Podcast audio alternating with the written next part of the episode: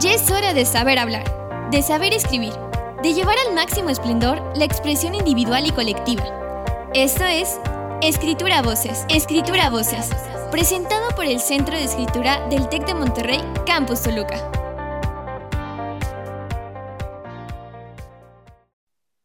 ¿Qué tal? Muy buenas tardes. Les saluda Patricia Maldonado Pérez en otra emisión de Escritura Voces. Ojalá que estén muy bien. Estamos ya en el cierre del periodo de clases en la, última semana y nos da muchísimo gusto que nos permitan entrar a su espacio a través de su aparato receptor.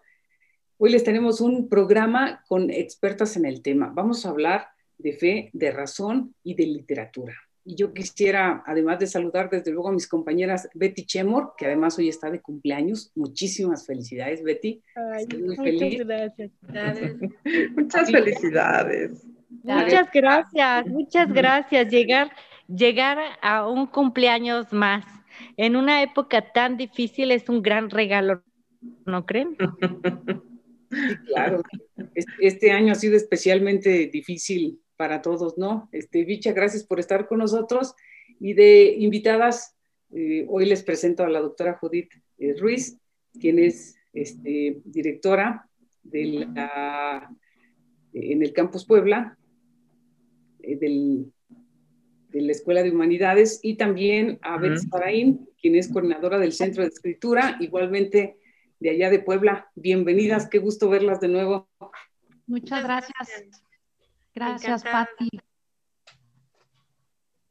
Muchas gracias, Patti. Bienvenidas. Gracias. Judith, Beatriz. Gracias. Pues, gracias. estos, son sus, estos son sus meros moles, la literatura. Entonces, eh, y, hablar de, la literatura en la actualidad yo creo que es muy importante y, tomó un, un, auge, ¿no? A raíz de la pandemia tuvimos la oportunidad de, de buscar como fuente de, pues, de inspiración, de tranquilidad también, de distracción eh, a, la, a los libros, a la literatura. Y bueno, pues yo quisiera empezar con una pregunta. ¿De qué manera eh, se vincula la fe con, con la literatura? Pues tú dices, Betty, ¿arrancas o me arranco? Arránquese, doctora, yo la sigo. pues gracias, Patti. Pues yo quiero agradecer mucho esta invitación. La verdad, comentábamos fuera del aire brevemente, a mí realmente me inspira y me profundamente me mueve lo que hacen en este programa, la labor de Patti, de Betty Chemor, de Bicha Morales, y que nos inviten, que me inviten a mí a estar platicando con Betty Saraín también, pues es un lujo y es un gran privilegio. La verdad es que esto... Em, pues no, no es nada sencillo porque ustedes son profesoras con muy alto nivel, muy demandantes en el sentido del rigor académico y pues para estar a la altura de ustedes hay que ponerse a golpear los libros, lo dicen por ahí, a sacar los apuntes. Y pues a mí este tema que eh, precisamente pues Betty Saraín me invitó a participar junto con ella y con ustedes, es un tema que desde hace mucho eh, me ha movido profundamente, la relación que existe entre la literatura y la fe. Y yo me voy a permitir hacer una acotación. Eh, no voy a hablar en general de literatura. Betty Zaraín trae más esa perspectiva, ya nos platicará también, sino acotarla un poco más hacia la poesía, la relación entre poesía, fe, razón. Eh, muy brevemente voy a plantear un, pues lo que sería como un argumento inicial y después de esto le cedo la palabra a Betty para seguir conversando y a lo largo de nuestras participaciones pues iremos quizá tratando de, desarrollar un poco. Yo voy a trabajar o voy a aproximarme a este tema eh, desde Héctor Murena, eh, desde Ortega y Gasset, Bachelard un poco, Heidegger un poco. Suena esto como a, un, a una mezcla un poco extraña, pero podemos construir cosas muy interesantes desde ahí. Héctor Murena nos dice que la poesía es el solitario vuelo de la fe que une dos montañas por sobre el abismo. Eh, si nosotros consideramos que la fe es precisamente este salto, que la fe es este acto volitivo de creer en otro estado de cosas, no necesariamente ligado a una religión, sino de creer voluntariamente que hay otro estado de cosas, que existe otro estado de cosas, se relaciona de manera muy precisa con la poesía, en específico con la metáfora. En la metáfora reside una potencia creadora que es capaz de verbalizar otros mundos. Entonces, y ahí es donde va el, planteamiento con el que me gustaría iniciar, la relación entre poesía y metafísica es precisamente el acto de fe, que reside en esta potencia creadora que tiene la metáfora de crear otros mundos. Entonces, gracias al acto de fe volitivo de que es posible crear otros mundos, es que la metáfora tiene la potencia de crear verdaderamente, de verbalizar otro estado de cosas. Más o menos por ahí iría la, conversación de esta fuerza creadora que tiene la metáfora y la poesía, que a partir de la fe es la que nos permite ver otro estado de cosas, no necesariamente religioso, pero sí sagrado. No sé si confundo o por ahí medio voy planteando. Eh, me gustaría dejar hasta aquí mi participación para iniciar el diálogo. Y yo creo que también, doctora, que la poesía da esa libertad al espíritu, em, esa libertad de creer en un Dios eh, inventado por el mismo hombre o creer en un Dios eh, que realmente se cree existe. Entonces, yo creo que en la poesía y en la narrativa y en, en cualquier tipo de género literario podemos encontrar esa libertad que el artista encuentra para expresar esa, esa fe o esa no fe que, que, conserve, ¿no? Em, yo he encontrado, por ejemplo, a mí me ha apasionado muchísimo el personaje de los personajes de Dostoyevsky. Dostoyevsky es un escritor que inicia siendo muy, muy religioso. De hecho, su familia era ortodoxa. Cuando él empieza a escribir tenía 20 años y realmente era un hombre de fe. Pero después, eh, por lo mismo de su juventud y el empezarse a, a juntar con personas socialistas, comunistas, él, él empieza a dejar de creer en Dios, ¿no? Y bueno, casualmente todo lo que le sucede en la cárcel cuando es arrestado y todo lo que vive, hace que él regrese nuevamente a la fe y por el simple hecho de que en la cárcel una mujer llega y le lleva una Biblia y él regresa a leer otra vez el Evangelio, ¿no? O sea, eh, en un momento sumamente delicado y muy débil de su, de su espíritu, encuentra nuevamente esa relación con la religión y vuelve, vuelve nuevamente. Entonces, es, es apasionante ver cómo los artistas, sean poetas, sean novelistas, sean cuentistas, van cambiando en su vida hacia esa relación con la fe, ¿no? A veces terminan em, creyendo o terminan sin creer. También quiero este, también hablar un poquito de eh, esa parte negativa que la fe ha traído a la literatura, porque también eh, considero, como decía Humberto Eco, ¿no? Él, escribió un libro, no sé si lo recuerdan, En Nombre de la Rosa, que se hizo alguna vez película, y, y hablaba precisamente de eso. Humberto Eco decía que mm, pues la religión de alguna u otra manera es pues la justificación que tiene el hombre para también dañar y a través de la religión o la fe conseguir em, favores o ganar de alguna manera, ¿no? En sus intereses. Entonces, no siempre es positivo. Hablar de fe no siempre es positivo. Y algunos pensadores, periodistas, artistas lo reconocen y lo dicen, ¿no? Eh, quiero citar, por ejemplo, a Charles Baudelaire, que me llamó muchísimo, ayer que estaba buscando unas frases sobre esto, me llamó muchísimo la atención la frase que decía, Dios es el único ser que para reinar no tuvo ni siquiera que existir, ¿no?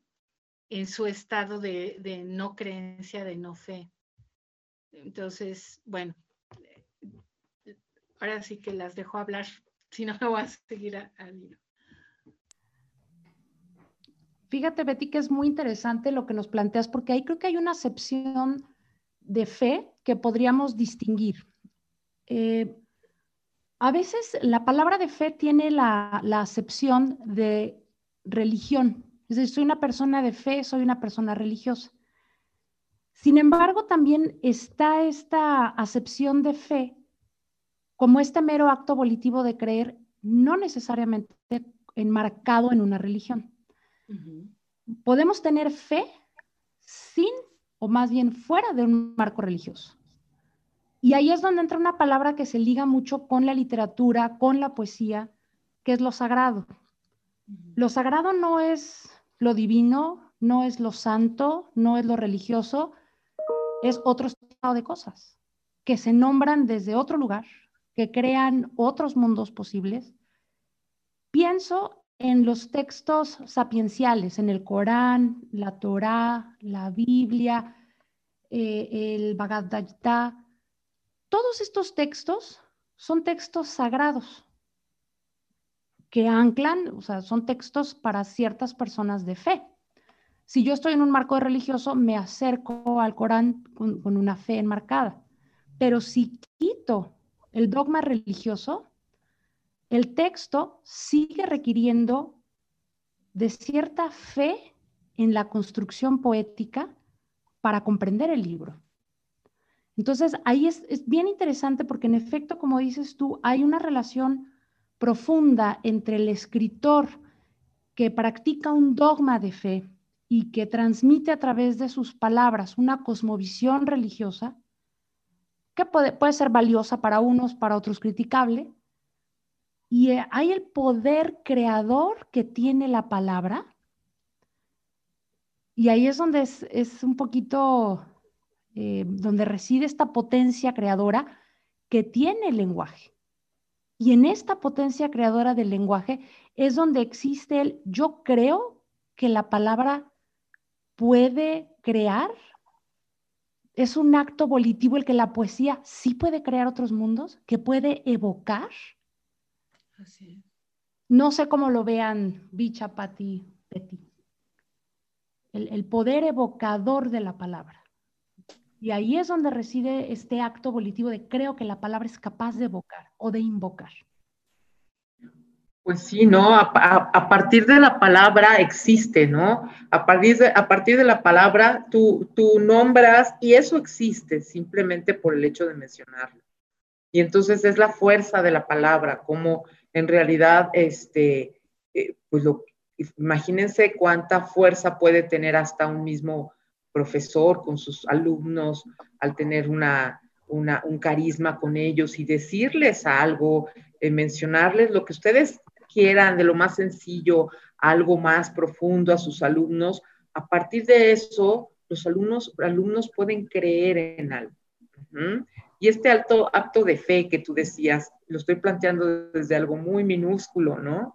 Pero finalmente así, así surgió, así se transmitió la fe a través de la palabra.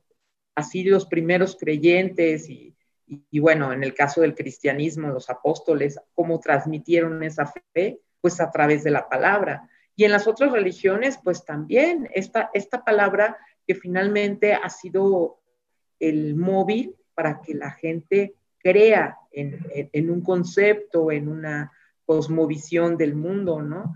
Este, yo creo que es importantísimo que, no, dejemos de darle esa importancia al lenguaje, porque pues a partir de este se han generado eh, pues culturas enormes con gran valor y yo creo que este, si nosotros tenemos conciencia de, educar a, las nuevas generaciones con este valor que tiene la palabra, vamos a, obtener muy buenos resultados que a lo mejor ya están en otra cultura, ya están en otro ambiente, ya es un ambiente digital, a un ambiente combinado, entre, entre lo virtual, entre lo digital, entre que los niños ya son, son, son este, eh, generados por a lo mejor otro tipo de, de, pues de concepciones, no sé ni cómo decirle, ¿no? Porque estaba oyendo algo acerca de, de ciber, ciberbebés o no sé ahora cómo le llaman a los ciberbebés, que todo, todo su entorno y todo su mundo gira a, un like del bebé que pusieron en el Facebook o a un like que le pusieron al niño porque salió mejor en ese video. Y este, este lenguaje va cambiando, ¿no? Sea, no, no pensemos en que el lenguaje nada más es lo que conocemos, ¿no? En, en, eh, pues en, en, nuestra forma en que crecimos y, y educa, eh, nos educaron, sino el lenguaje en el futuro, ¿cómo, cómo va a ser? ¿Qué, qué, qué va a pasar con esta fe? Ahora, ¿en qué se va a tener fe?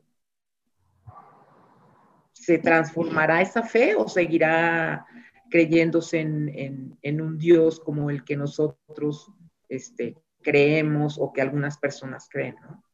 ¿Qué va a pasar? Richa, esto que estás diciendo creo que pues es muy importante porque creo, como dice la doctora, no es la fe una religión solamente. estamos hablando de la fe de ese lenguaje que tú expresas, sea escrito, sea verbal, ¿no? Qué importante es darle ese sentimiento cuando lo dices o plasmar ese sentimiento cuando lo escribes. Qué diferente es cuando lo haces con pasión y con un espíritu fuerte a cuando lo haces a lo mejor mecánicamente, ¿no? Entonces, acá me viene una frase de Anton Chekhov que dice, la fe es una aptitud del espíritu y se nace con ella, ¿no? Entonces él te, lo enmarca no, no en creer en un Dios, sino puede ser creer en ti mismo también. al crear, al producir, como tú dices, palabras, lenguajes, esa fe viene del interior de uno, ¿no?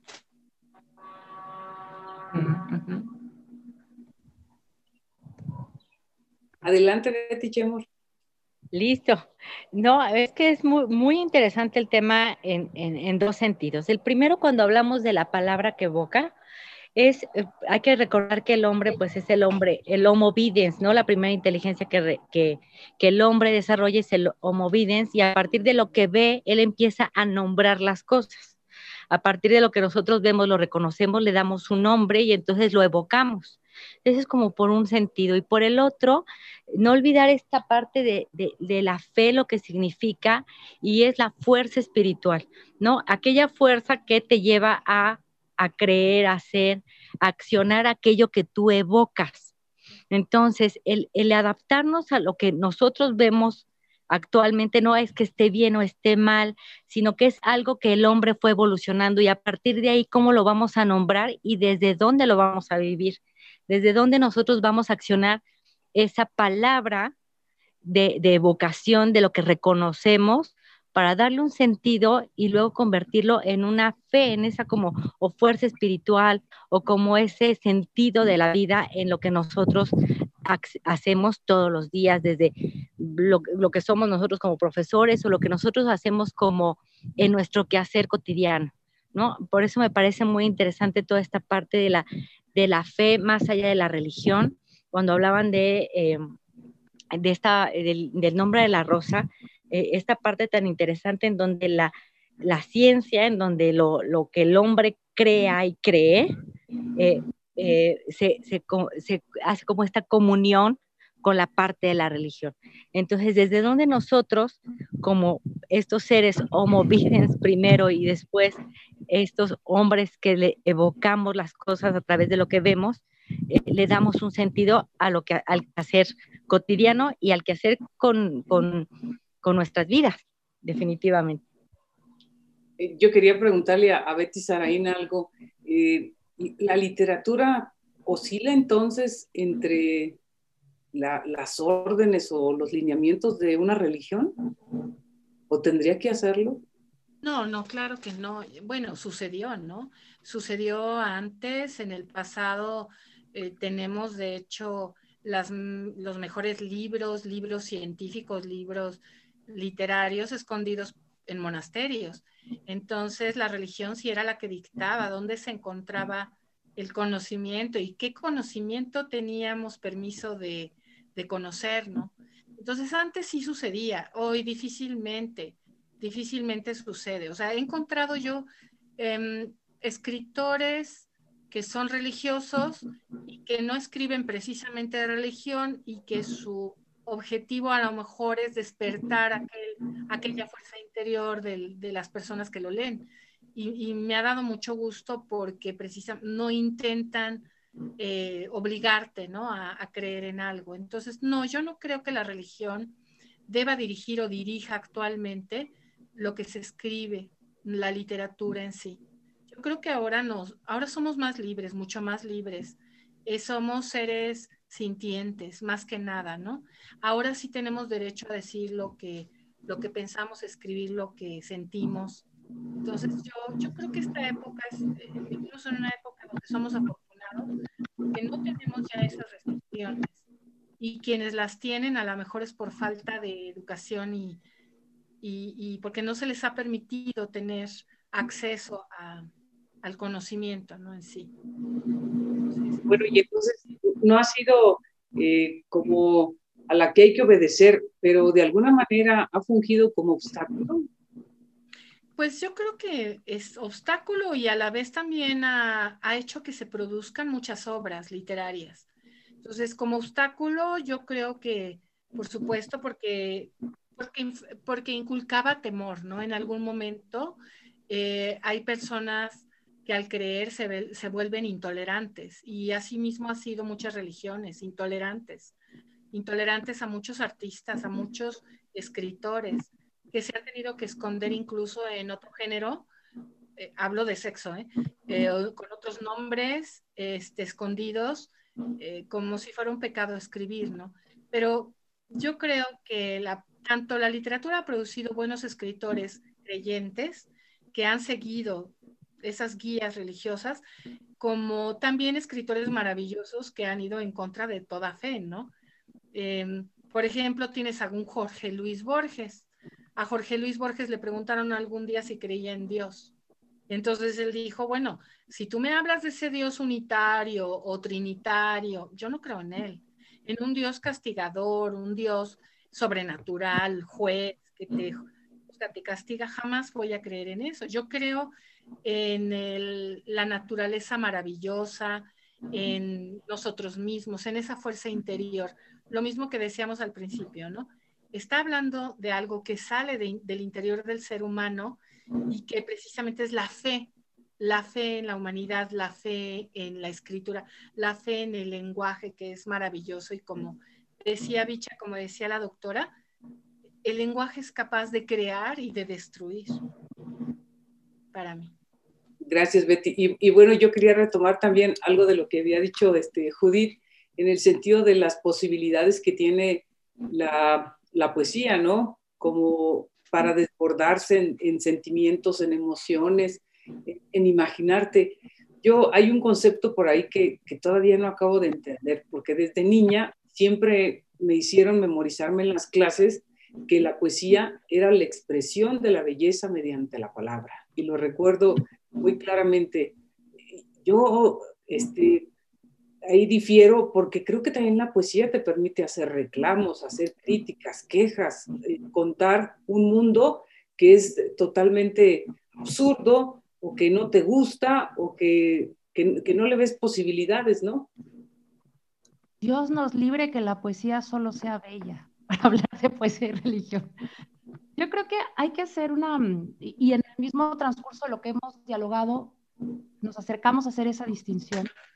Eh, y antes de, de, continuar el hilo de lo que nos planteas, Patti, hablar de religión es muy importante que distingamos si hablamos de una religión en el sentido dogmático, histórico, jerárquico, sagrado o divino. Me explico. Si no podemos juntar, desde mi perspectiva, hablar de eh, la religión como si habláramos de la institución humana que ha cometido atropellos eh, a lo largo de la historia, que se ha reivindicado, específicamente teniendo en mente, porque eso es un sesgo de nuestra cultura, nosotros crecimos en una cultura judio-cristiana, independientemente de lo que practiquemos, así yo me haya declarado, no sé, budista o hinduista, pues bebo un marco judio-cristiano enmarcado por una religión que dicta mi cultura. Por otro lado, otra cuestión es el dogma específico teológico, en qué consisten los dogmas y cómo se construyen, que eso nos remite a los libros sagrados. Y otra perspectiva es lo que habíamos comentado de la relación entre fe y lo sagrado, que no necesariamente tiene un marco religioso, mucho menos judío-cristiano. Porque estos tres temas nos dan para mucho, ¿no? Como decía bien Betty Sarain, si yo hablo de la estructura jerárquica humana eh, que ostentando una bandera de Box Day, a mí Dios me habla y yo voy a decir que, es válido y que no es válido saber, tenemos toda una beta por donde platicar y que no solo ha restringido la literatura, sino la ciencia. Si hablamos desde la perspectiva eh, teológica de cómo abordar textos sagrados, que han sido los mitos fundacionales, que a nosotros nos han dado una concepción del mundo, como hace rato lo decía Bicha, la palabra evocadora.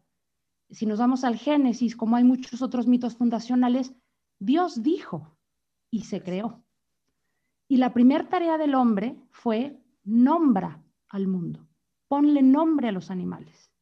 Y retomo otra palabra que dijo Bicha, la concepción. Concepción de concebir. Yo nombro y entonces creo. Esa fue la primera tarea del individuo, independientemente si la religión eh, judio-cristiana o no, existe el Vaticano, estamos de acuerdo o no, ese mito fundacional, y ahí se liga con lo que tú nos planteas, Pati, el hombre, la mujer, si ya empezamos a meterle sesgo de género, si nosotros somos capaces de nombrar y por ende crear, somos como dioses. Se nos está dando ese poder evocador. Y ahí reside la potencia de crear. Y como bien nos dices, Patti, nosotros crecemos con una, un rechazo a la poesía. Nos educan rechazando la poesía. Nos enseñan a declamar suave patria los lunes en la mañana en la primaria nos aprenden a declamar gracias a la vida con Paco Stanley, ¿no? O ya no sé, eh, con, una serie de, nos vacunan para, para pensar en la poesía, ¿no? Yo recuerdo una anécdota, una sobrina llegó un día y me dijo, tía, ¿me prestas un poema? Porque necesito para la escuela. yo emocionada, ¿no? Saqué todos mis libros de poesía, como que se te antoja, ¿qué quieres? Y le pregunto, ¿te gusta la poesía? Me dice, no. ¿Qué has leído de poesía? Nada, pero no me gusta. Perdón, mi perro la... Entonces surge de ahí eh, este rechazo cultural a la poesía porque es difícil, o porque tiene que ser bella, o porque tiene que ser edulcorada. Y cuando nos encontramos con poesía hermética, compleja, que requiere un ejercicio de interpretación, de fusión de horizontes que no entendemos, la rechazamos inmediatamente. Y perdemos una enorme riqueza de descubrimiento de uno mismo, de detonar precisamente, eh, hace rato mencionaba Betty la fe en uno mismo, no sé si exista la fe en uno mismo, pero sí creo que existe el poder creador de la palabra que reside en el individuo. Y al perder culturalmente este aprecio por la poesía o al considerarla solo bella o solo para transmitir emociones, eh, voy a usar una palabra que, verdaderamente ejemplifica, aunque es un poco fuerte, castramos el poder poético, castramos la potencia poética. No sé si más o menos por ahí contesto, eh, por ahí iría el, el cuestionamiento de que la fe no solo es religiosa, el poder, la potencia de la palabra, si bien en nuestra cultura sí está ceñida a una cultura judio-cristiana, no necesariamente tiene que ser religiosa. Eh, hay, otro planteamiento que les quería hacer. Se dice, pues, el, hecho de, escribir, ahora sí, por la gracia de Dios, trajo obras eh, literarias importantes. Pues depende quién lo analice, ¿no? Porque podemos hablar de que fueron obras que estaban encaminadas a ciertos objetivos que pues era tener cada vez más adeptos ¿no? a, la, determinada religión. Y estamos hablando pues del catolicismo, porque esa es la religión que más obras, obras eh, creó en cuanto a novelas, en cuanto a manifiestos. Entonces, yo no creo que precisamente por ser dictadas por una religión sean obras literarias. No, no las considero a todas así, realmente. Hay quienes sí, hay quienes no. O sea, incluso hay una página, una página en el Internet que se llama Escritores Creyentes, tal cual. Y si tú, lo, y si tú la ves, es una cantidad de más de ciento y tantos escritores, dentro de los cuales hay escritores muy reconocidos de antes y de ahora, que son creyentes porque dentro de sus obras escribieron sobre esa fe que tenían en, en, Dios, ¿no? De alguna manera. Mm, para mí, en lo particular, no creo que todas deban llevar el nombre de obras literarias tal cual. Esa es mi opinión. Muchas gracias. Creo que se salió Betty Chemor este, temporalmente, a ver si logra reincorporarse a la, a la sesión. Y, bueno, Bicha, ¿tendrás por ahí alguna pregunta? Creo que está cerrado el micro, gracias. Pronto quisiera seguir escuchándolas porque es que es muy interesante todo lo que, lo que están diciendo y creo que tenemos como un ámbito muy amplio, ¿no? De, del análisis desde la fe en cuanto a evocar a través de la palabra, en cuanto a ya como, como, un, como un dogma y un conjunto de creencias inspiran a personas a que escriban acerca de un tema, o sea, yo creo que estamos hablando también de cosas diferentes, ¿no? Cómo a partir de esas creencias, de esa cosmovisión de la vida, pues te inspira a que tú puedas generar una obra literaria o que a través de, esa, de esos dogmas escribas este, algo que a lo mejor no es una obra literaria, pero solamente estás compartiendo esa, esa forma o esa eh, visión de vida. Y yo creo que entonces también está eh, la parte en qué momento la fe sí inspiró o sea, realmente la fe sí inspiró a que se haga o no una obra literaria. Ahí tendríamos que ver. ¿no? Es, es bien interesante, Bicha, lo que nos planteas, porque es una gran pregunta para la literatura, para las artes en general. ¿De dónde sale la inspiración? Definitivamente, eh, si nosotros quitáramos todas las obras de carácter religioso o inspiradas de carácter religioso en Occidente, nos quedaríamos sin pintura, sin literatura, sin poesía. Por supuesto, también está el corte de decir, pues donde había dinero para pagar a los mecenas que crearan obras, estaba en la iglesia. Entonces, siempre nos vamos a encontrar con esta dicotomía de eh, la perversidad de la institución jerárquica que eh, cooptaba y a través de los mecenazgos eh, era coercitiva. Pero por otro lado, la pregunta por la inspiración, la misma palabra de inspirar nos lleva al espíritu, a insuflar, a recibir de otro lugar una, una, em, una musa, una diosa, alguien que de otro lugar posea al artista. A mí me gusta mucho la imagen que tienen los griegos de los bates.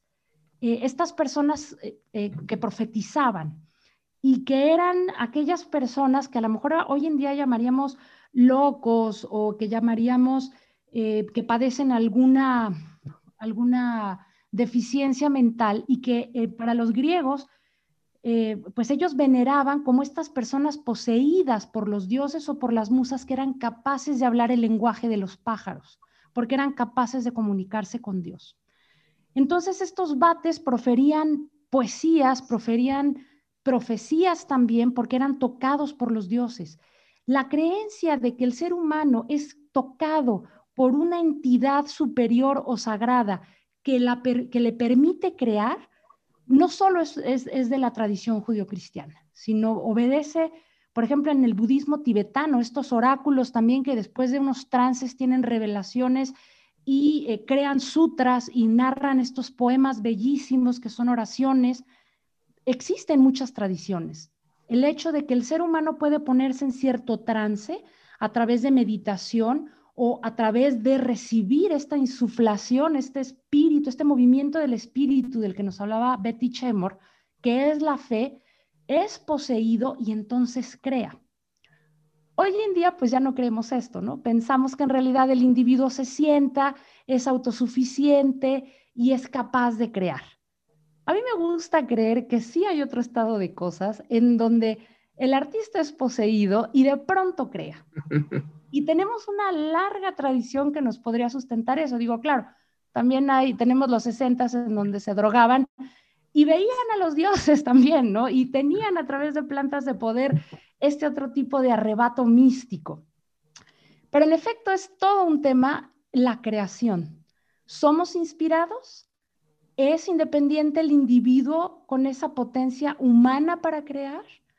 ¿Hay otro ser o seres o instancias que a través, que utilizan al hombre como esta herramienta para escribir. Los textos sagrados que comentábamos hace un rato declaran lo contrario, ¿no? Esta es la voz de Dios que posee al individuo para transmitir la palabra de Dios.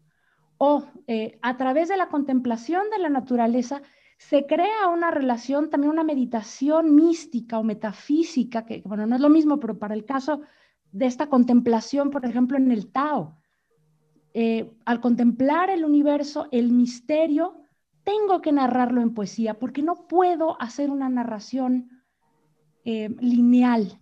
Es requerido usar el silencio, es requerido hablar este lenguaje de los pájaros. Y aquí vuelvo a citar a Murena en donde dice, el bate, el poeta es el que habla el lenguaje de los pájaros, porque precisamente ha sido tocado por los dioses o por los demonios, ¿no? También en este sentido, la religión no solo es divina, también es demoníaca. O sea, tenemos ambas, esta dualidad que también posee al individuo y crea desde otros lugares. ¿Cómo ves, Betty? Vamos por ahí hablando de, los textos religiosos. Por supuesto, y totalmente de acuerdo que esa dualidad siempre está presente en todo artista. Y yo creo que es, es, es, necesario, ¿no? Y muchos han sentido esa necesidad de creer, de sentir a alguien, alguna fuerza con ellos para poder hacerlo. Y yo, ¿cuántos eh, escritores realmente, como dice la doctora, han utilizado drogas? ¿En cuántas religiones no se han utilizado drogas para sacar eso que, que no se puede sacar de otra manera en algunas situaciones, ¿no?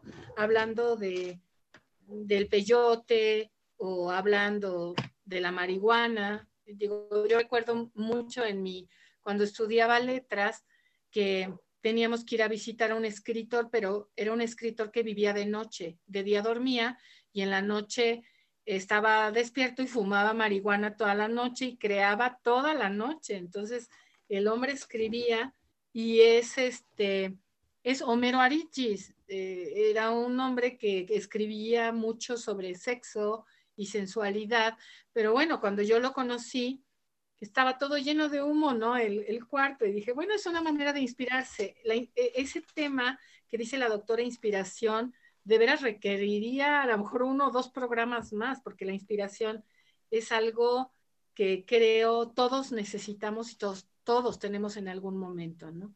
A los que amamos la literatura, a los que amamos la poesía, creo, creo que conocemos muy bien que todos los escritores que, que probablemente hayamos leído, sabemos que fueron inspirados por algo, por alguien, por alguna fuerza, ¿no? Y a los que nos gusta escribir, creo también que sabemos que esa fuerza existe. Entonces, yo no me cierro a la existencia de un ser superior, por supuesto.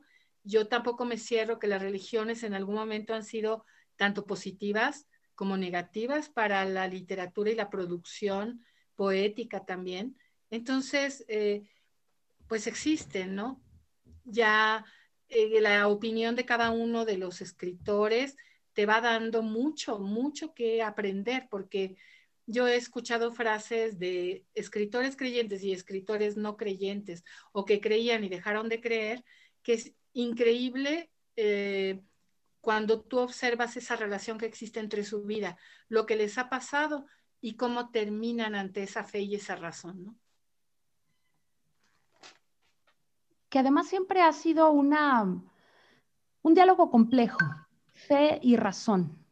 Eh, muchas veces las ponemos precisamente en contraposición, como si no fueran dos operaciones del pensamiento, como si no fueran dos maneras de aproximarse a la realidad. Eh, hemos muchas veces discriminado y deslegitimado la fe porque no se ciña un proceso de comprobación científica.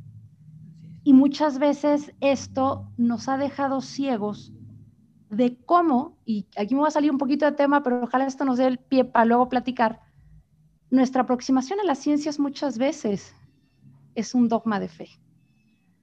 Eh, y pongo un ejemplo muy pedestre que por supuesto no, no, eh, no tengo la, la, vamos, no quisiera profundizar porque me voy por otro lado.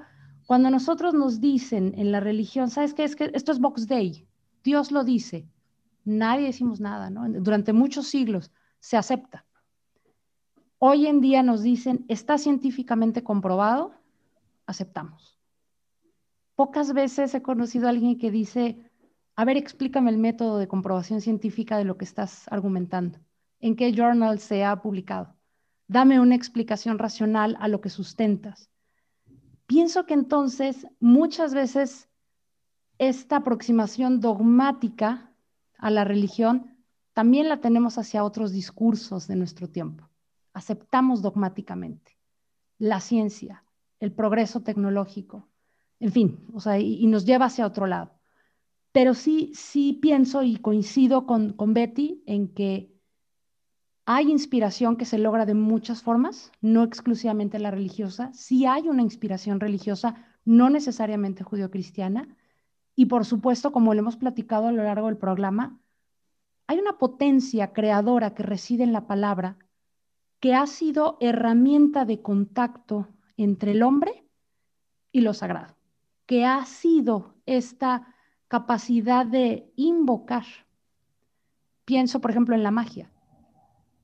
El paso esencial de la magia es la invocación, el hechizo el, nombrar de cierto modo ciertas palabras que altera el mundo.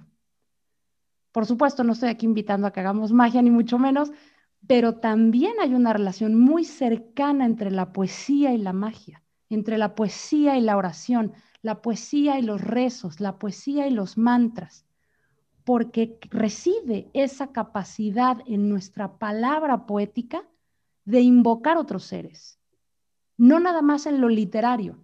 La poesía no solo es el disfrute literario, tiene una potencia de invocar otro estado de cosas. Digo, ya me fui mucho para otro lado, vamos a hacer magia. yo, quería profundizar en lo que estabas diciendo. Entonces, ¿hacia dónde nos conduce o nos conduciría toda esa libertad inspiradora? Qué fuerte tu pregunta, Pati. en una gran responsabilidad imaginemos, si de verdad la palabra tiene esta fuerza mágica, eh, preguntémosle a una persona, y pongo un ejemplo drástico. Ahora que desgraciadamente vivimos una situación terrible, una pandemia en donde nos sentimos con incertidumbre, vulnerables, solos, muchas personas han vuelto a una religión. ¿Realmente una oración puede modificar una situación? ¿Un mantra puede cambiar algo? Hay quien diría, me cambia a mí, ¿no? Si nos vamos por esta línea del mindfulness que ahora está tan de moda y el coaching ontológico, y vamos a remeditar en el Zoom, sí, me, cambia a mí. El, hecho de una oración litánica, de una repetición de mantras, o como puede ser el rosario o, las malas, o esta cuestión repetitiva calma al individuo. Pero si vemos ahora en, estos momentos tan fuertes que la gente vuelve a rezar, ¿creemos que la palabra tiene el poder de alcanzar un ser superior? ¿O no lo tiene? Por supuesto, es una cuestión de fe. ¿Puedo alcanzar, puedo modificar una situación evocando e invocando otros seres a través de la palabra? creo que ya nos estamos yendo muy a, lo mágico, pero ya a lo metafísico. Pero la palabra es poderosa. No sé si tenga yo la fe de creer que en efecto puede cambiar una situación o no. Pero lo que recitamos nosotros, los mantras, las oraciones, son poesías. También son poesías. Así es. No sé ustedes qué opinan. ¿Tendrá ese poder o no tendrá ese poder la palabra? creo que quería hablar, este, Bicha. Yo quisiera creer que sí, quisiera creer que sí. Em, aunque a veces creo que mucho estas oraciones están fundadas en, la, en el miedo, en el miedo de las personas, en la soledad, de verdad. Y, y me apena mucho que unos pocos a veces se aprovechan de estas situaciones para crear, no hablo de religiones, a lo mejor fanatismos, ¿no? Ya caer en fanatismo. Pero ahorita que estamos en esta situación, yo, yo veo mucho miedo, incluso lo he sentido, claro que sí, por, por todos los que están cerca de ti, a los que quieres, los que, los que no están cerca de ti no conoces. Realmente es una situación muy difícil la que estamos viviendo, pero hay mucho miedo, mucha, mucha incertidumbre y creo eh, que no hay que confundirlo, ¿no?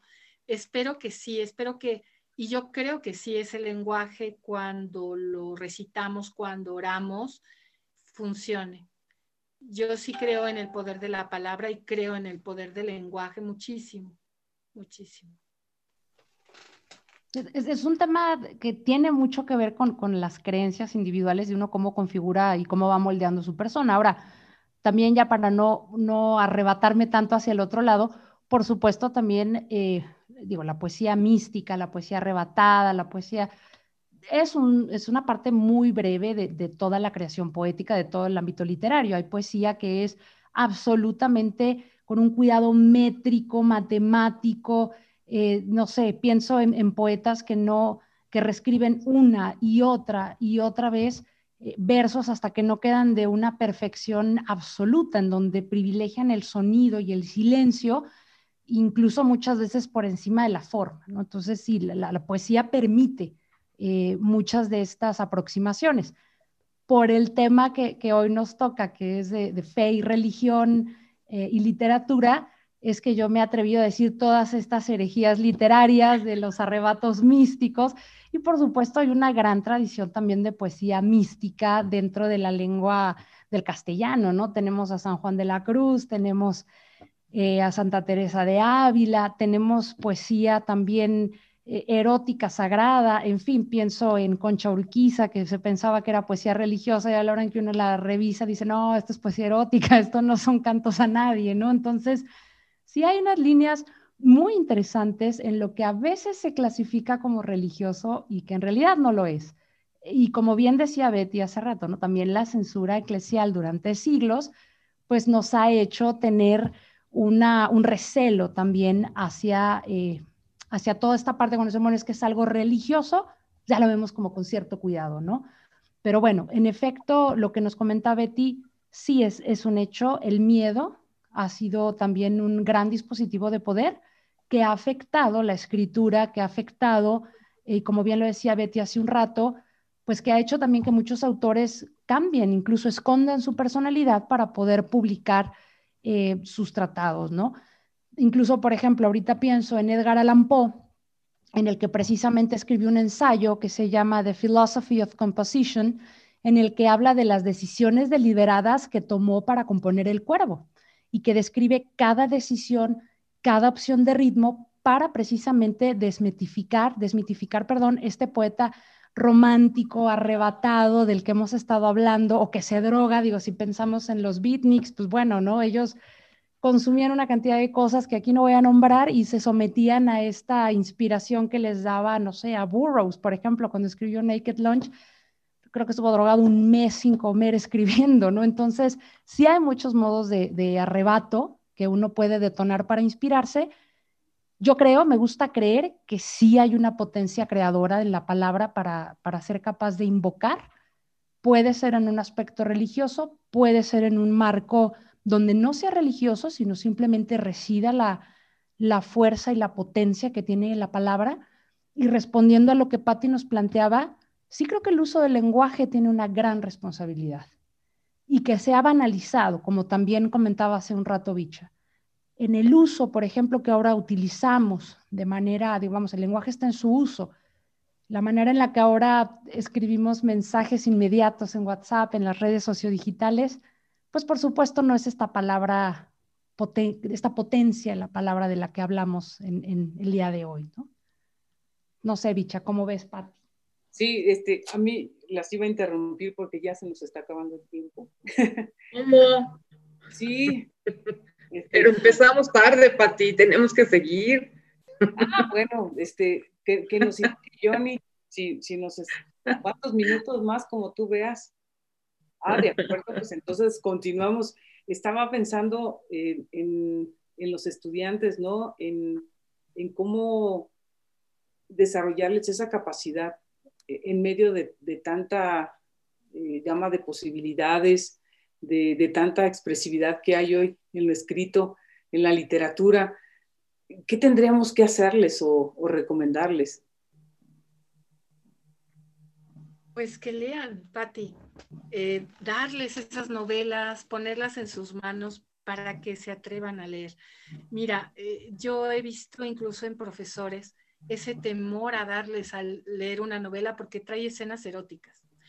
Me, me ha sucedido estos últimos años en tratar de hablar y convencer a ese profesor. Está desde nosotros como profesores el poner en las manos de los chicos novelas, ensayos, de verdad, poesía, para que ellos puedan conocer, adentrarse a la literatura.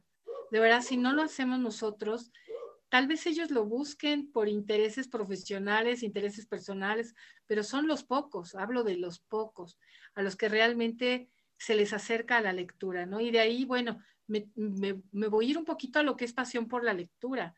Yo creo que tenemos esa parte tan importante de, eh, a través de nuestras clases de español, a través de nuestras clases de escritura creativa, de estructuras narrativas, poner en las manos de los chicos novelas que realmente les dejen un, plus, ¿no? Les den un, e, ese amor a, leer, ese amor a la literatura, el adentrarse a mundos que tal vez no podríamos conocer de otra forma si no es así, leyendo.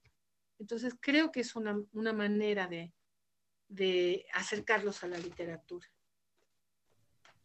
Yo quiero pensar, estoy totalmente de acuerdo con Betty, y ahí es donde entra el profundo valor, el trabajo de los y las asesoras de los centros de escritura, de la Escuela Humanidades, del programa Pasión por la Lectura, de la Cátedra Alfonso Reyes.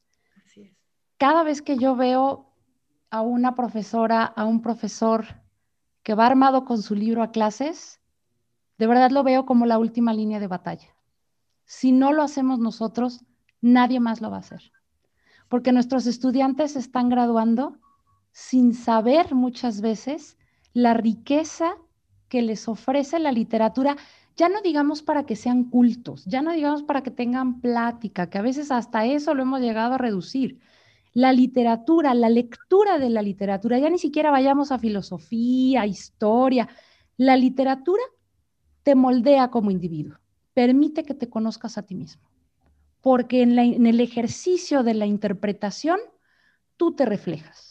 Y esto lo dice Gadamer eh, en, sus maravillosos tomos de verdad y método, en donde ahí encontramos que en este ejercicio hermenéutico de, interpretación, tú tienes que confrontar ese horizonte y llenarlo con tus propias experiencias. Te regala el conocimiento de ti mismo.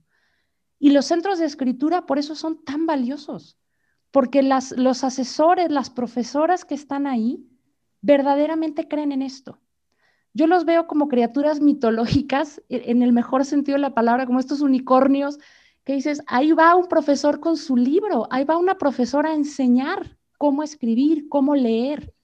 Y este acompañamiento es invaluable, porque probablemente sea el último profesor o profesora que les dé un libro que detone esto. No todas las lecturas, no todos los libros desarrollan esta competencia, esta capacidad de conocerse a uno mismo. Y de verdad yo las felicito por lo que hacen, las admiro profundamente.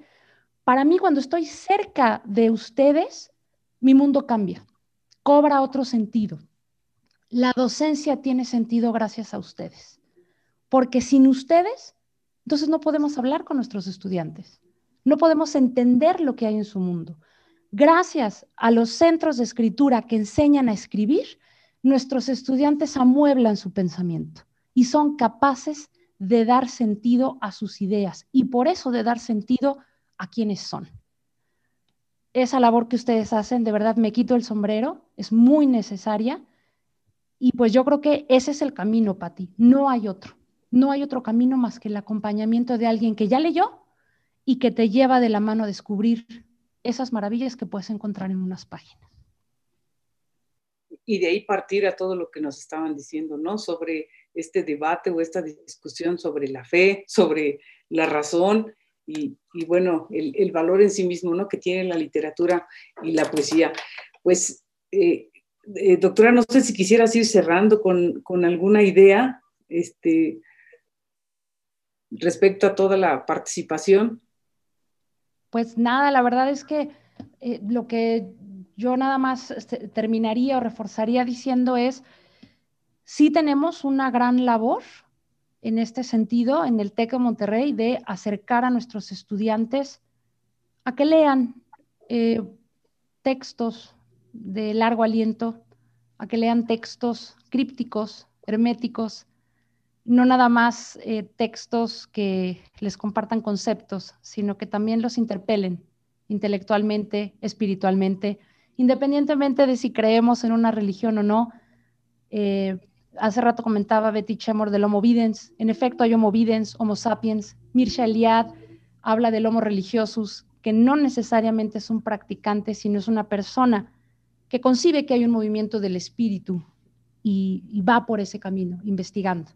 Entonces, para, cerrar este tema que es riquísimo y que agradezco mucho que me hayan invitado y que creo que tenemos mucho todavía que podríamos platicar, eh, pues detonemos esos movimientos del espíritu a través de la hermenéutica, de la lectura, la interpretación, que también se les llama ciencias del espíritu, y pues sigamos leyendo y compartiendo, que eso es lo que nos hace humanistas en el fondo. Muchas gracias por la invitación, un privilegio estar con ustedes esta tarde.